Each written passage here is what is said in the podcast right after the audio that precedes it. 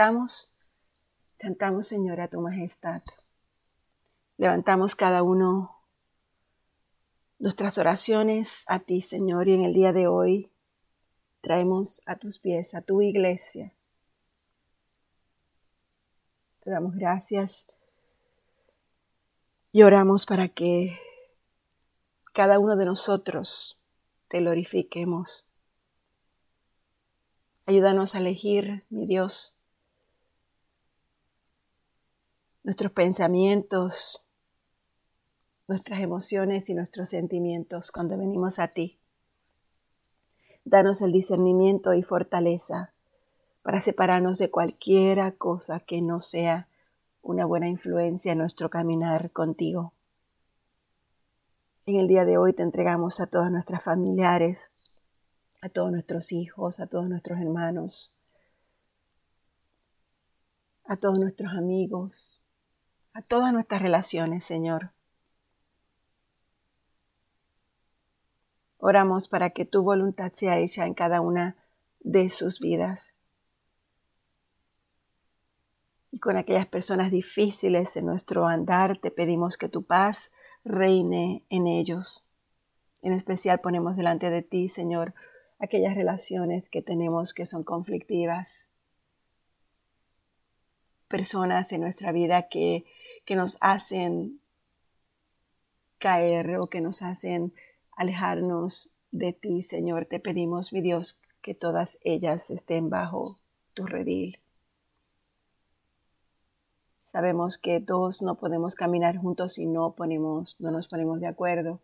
Eso dice tu palabra en Amos 3.3, Señor. Así que hoy yo pongo a tu iglesia a tus pies, a los matrimonios de tu iglesia, Señor, a tus pies.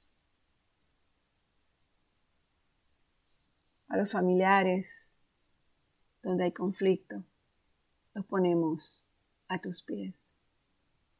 Porque para servirte en todo, Señor, como tú te mereces, necesitamos todos estar en unión y en un mismo sentir. Te doy gracias por cada una de las personas de nuestra iglesia, a quienes tú, Señor, has apartado. Te doy gracias, mi Dios, por todos ellos. Oramos hoy por cada miembro de nuestra familia, sobre todo por nuestras relaciones con nuestros hijos. Y si en nuestro corazón está el nombre de un hijo o una hija que necesita, Señor, de ti, que necesita un toque especial, lo ponemos a tus pies en el día de hoy.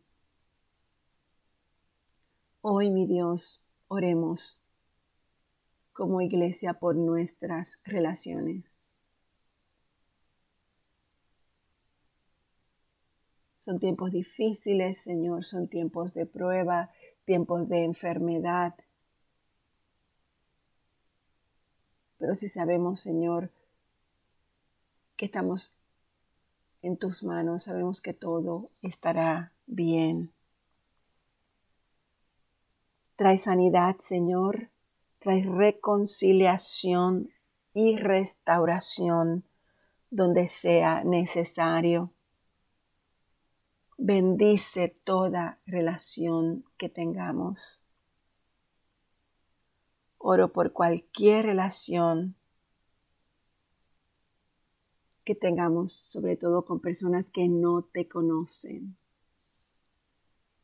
Danos las palabras que dirijan sus corazones hacia ti.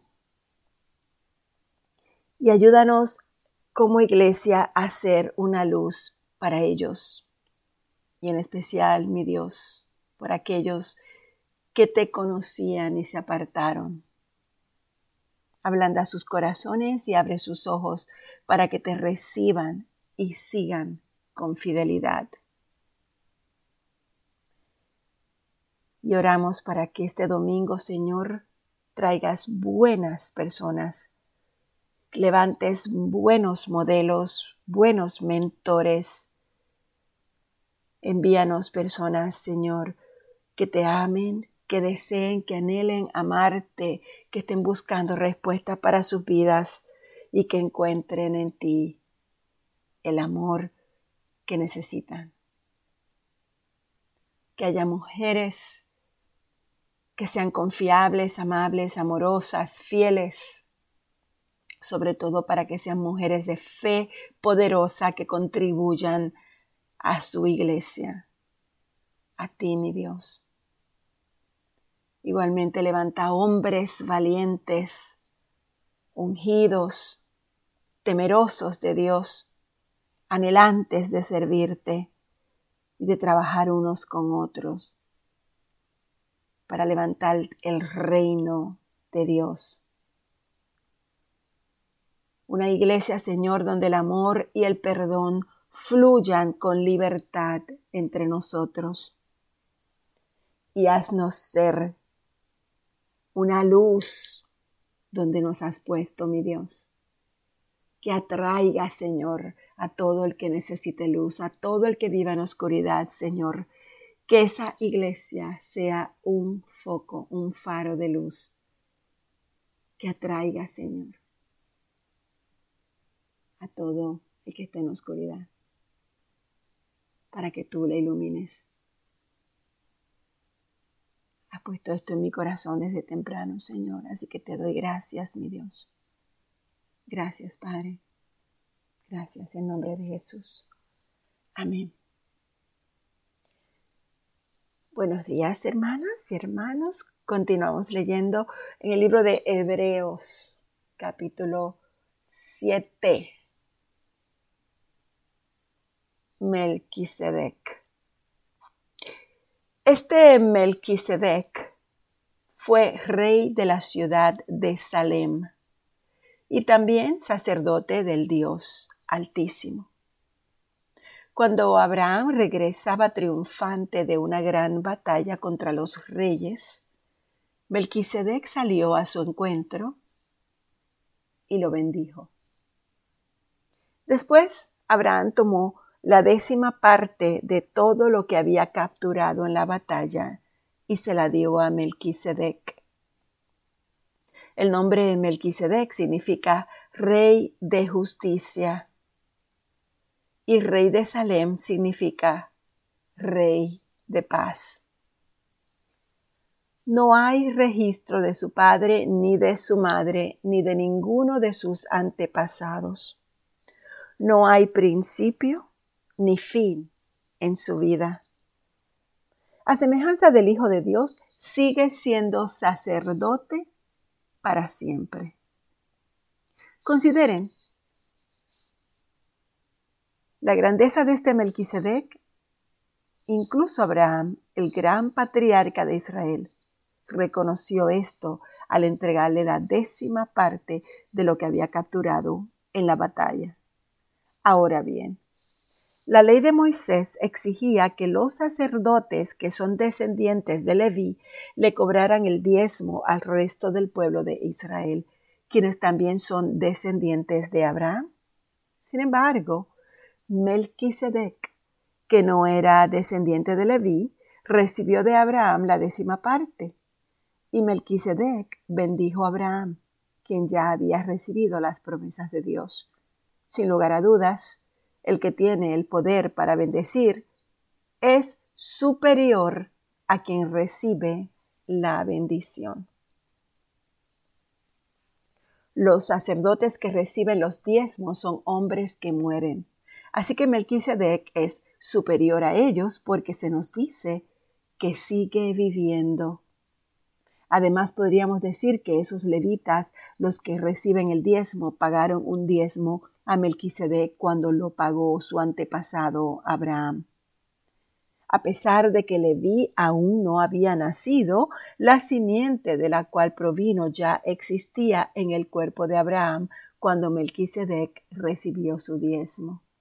Entonces, si el sacerdocio de Leví, sobre el cual se basó la ley, hubiera podido lograr la perfección que Dios produjo, propuso, ¿por qué fue necesario que Dios estableciera un sacerdocio diferente con un sacerdote según el orden de Melquisedec en lugar del orden de Leví y Aarón. Y si se cambia el sacerdocio, también es necesario cambiar la ley para permitirlo, pues el sacerdote a quien nos referimos pertenece a una tribu diferente, cuyos miembros jamás han servido en el altar como sacerdotes. Lo que quiero decir es que nuestro Señor vino de la tribu de Judá y Moisés nunca habló de que los sacerdotes provinieran de esa tribu.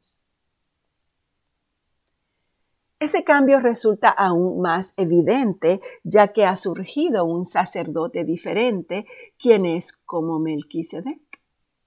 Jesús llegó a ser sacerdote no por cumplir con la ley del requisito físico de pertenecer a la tribu de Leví, sino por el poder de una vida que no puede ser destruida.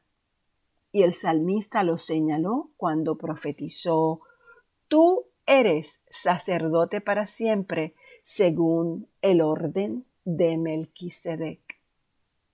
Así que el antiguo requisito del sacerdocio quedó anulado por ser débil e inútil, pues la ley nunca perfeccionó nada. Pero ahora confiamos en una mejor esperanza por la cual nos acercamos a Dios. Este nuevo sistema se estableció mediante un juramento solemne. Los descendientes de Aarón llegaron a ser sacerdotes sin un juramento pero había un juramento con relación a Jesús, pues Dios le dijo, el Señor ha hecho un juramento y no romperá su promesa, tú eres sacerdote para siempre. Y debido a este juramento Jesús es quien garantiza este mejor pacto con Dios hubo muchos sacerdotes bajo el sistema antiguo, porque la muerte les impedía continuar con sus funciones, pero dado que Jesús vive para siempre, su sacerdocio dura para siempre. Por eso puede salvar una vez y para siempre.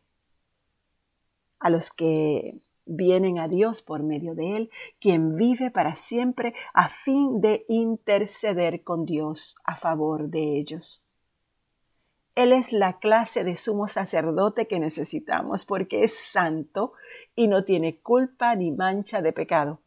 Él ha sido apartado de los pecadores y se le ha dado el lugar más alto, el lugar de más alto honor en el cielo. A diferencia de los demás sumos sacerdotes, no tiene necesidad de ofrecer sacrificios cada día. Ellos los ofrecían primero por sus propios pecados y luego por los del pueblo. Sin embargo, Jesús lo hizo una vez y para siempre, cuando se ofreció a sí mismo como sacrificio por los pecados del pueblo.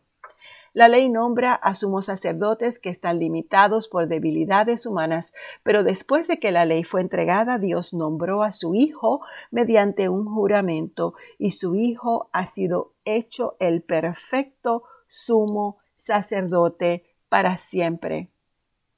El punto principal es el siguiente. Tenemos un sumo sacerdote quien se sentó en el lugar de honor a la derecha del trono del Dios majestuoso en el cielo.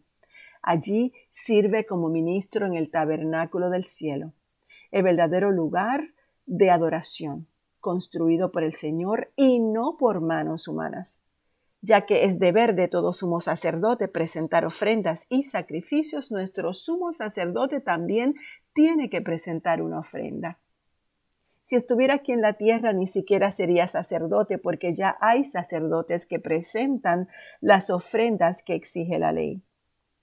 Ellos sirven dentro de un sistema de adoración que es solo una copia, una sombra del verdadero que está en el cielo. Pues cuando Moisés estaba por construir el tabernáculo, Dios le advirtió lo siguiente, asegúrate de hacer todo según el modelo que te mostré aquí en la montaña. Pero ahora a Jesús, nuestro sumo sacerdote, se le ha dado un ministerio que es muy superior al sacerdocio antiguo, porque Él es el mediador a nuestro favor de un mejor pacto con Dios basado en promesas mejores. Si el primer pacto no hubiera tenido defectos, no habría sido necesario reemplazarlo con un segundo pacto. Pero cuando Dios encontró defectos en el pueblo, dijo, Se acerca el día, dice el Señor, en que haré un nuevo pacto con el pueblo de Israel y de Judá. Y este pacto no será como el que hice con sus antepasados cuando los tomé de la mano y los saqué de la tierra de Egipto. Ellos no permanecieron fieles a mi pacto y por eso les di la espalda, dice el Señor. Pero este es el nuevo pacto que haré con el pueblo de Israel en ese día. Dice el Señor, pondré mis leyes en su mente y las escribiré en su corazón. Yo seré su Dios y ellos serán mi pueblo. Y no habrá necesidad de enseñar a sus vecinos, ni habrá necesidad de enseñar a sus parientes, diciendo deberías conocer al Señor, pues todos ya me conocerán, desde el más pequeño hasta el más grande. Perdonaré sus maldades y nunca más me acordaré de sus pecados. Cuando Dios habla de un nuevo pacto, quiere decir que ha hecho obsoleto al primer pacto, el cual ha caducado y pronto desaparecerá. Santo, santo, santo, santo Dios, te damos gracias, Señor. Te alabamos y te bendecimos y te honramos, Padre amado. Te damos gracias porque tú eres nuestro Dios, porque tú eres nuestro santo, santo, santo y poderoso. Te pedimos, mi Dios, que nos ayudes a abrir nuestro corazón para creer y tener fe en ese Dios invisible, pero fiel y constante, omnipresente y omnipotente. Padre, te damos gracias por tu amor. Te damos gracias, Señor, porque tú eres maravilloso. Te damos gracias, mi Dios, porque todo lo que pueda existir en nuestras vidas es maravilloso. Te damos gracias, gloria, gloria, gloria, Padre Celestial. Que podamos amar a nuestro Dios con todo nuestro ser, con todas nuestras fuerzas, con toda nuestra pasión. Que al abrir nuestro corazón, Señor, podamos entender este glorioso segundo pacto que tú has hecho sobre nuestras vidas. Oh glorioso Espíritu Santo, gracias que al tú abrir nuestro corazón, el amor que Dios depositó en nosotros fluirá libremente para amar, para perdonar y para bendecir a los demás. Gracias Señor por ese sacrificio y esa ofrenda que has hecho para nuestras vidas. Gracias, Espíritu de gracia y verdad, que hoy yo podamos oír el clamor de los demás de los pobres y de los menesterosos que aún no te conocen. Y que podamos, mi Dios, hablarle de este divino pacto. Divino Espíritu Santo, si tú abres nuestros oídos, podremos oír lo que jamás ningún oído humano ha oído, que está en el mundo invisible tuyo. Que hoy nosotros podamos recibir los pensamientos que salen directamente del corazón de Dios y que entren a nuestro corazón para cambiar nuestros pensamientos por los de Dios. Porque solamente si tú, Espíritu Santo, abres nuestros oídos, recibiremos la única palabra, la que sale de la boca de Dios, que nos produce fe creativa para recibir sus promesas y para poder hacer obras aquí en la tierra. Gracias, mi Dios. Gracias. Te damos gloria, te honramos, Señor. Gracias, mi Dios, por Jesucristo. Gracias, Señor, porque tú eres nuestra torre de vigilancia. Gracias, Espíritu Santo. Empodéranos para ser libres de todo aquello que no te agrada.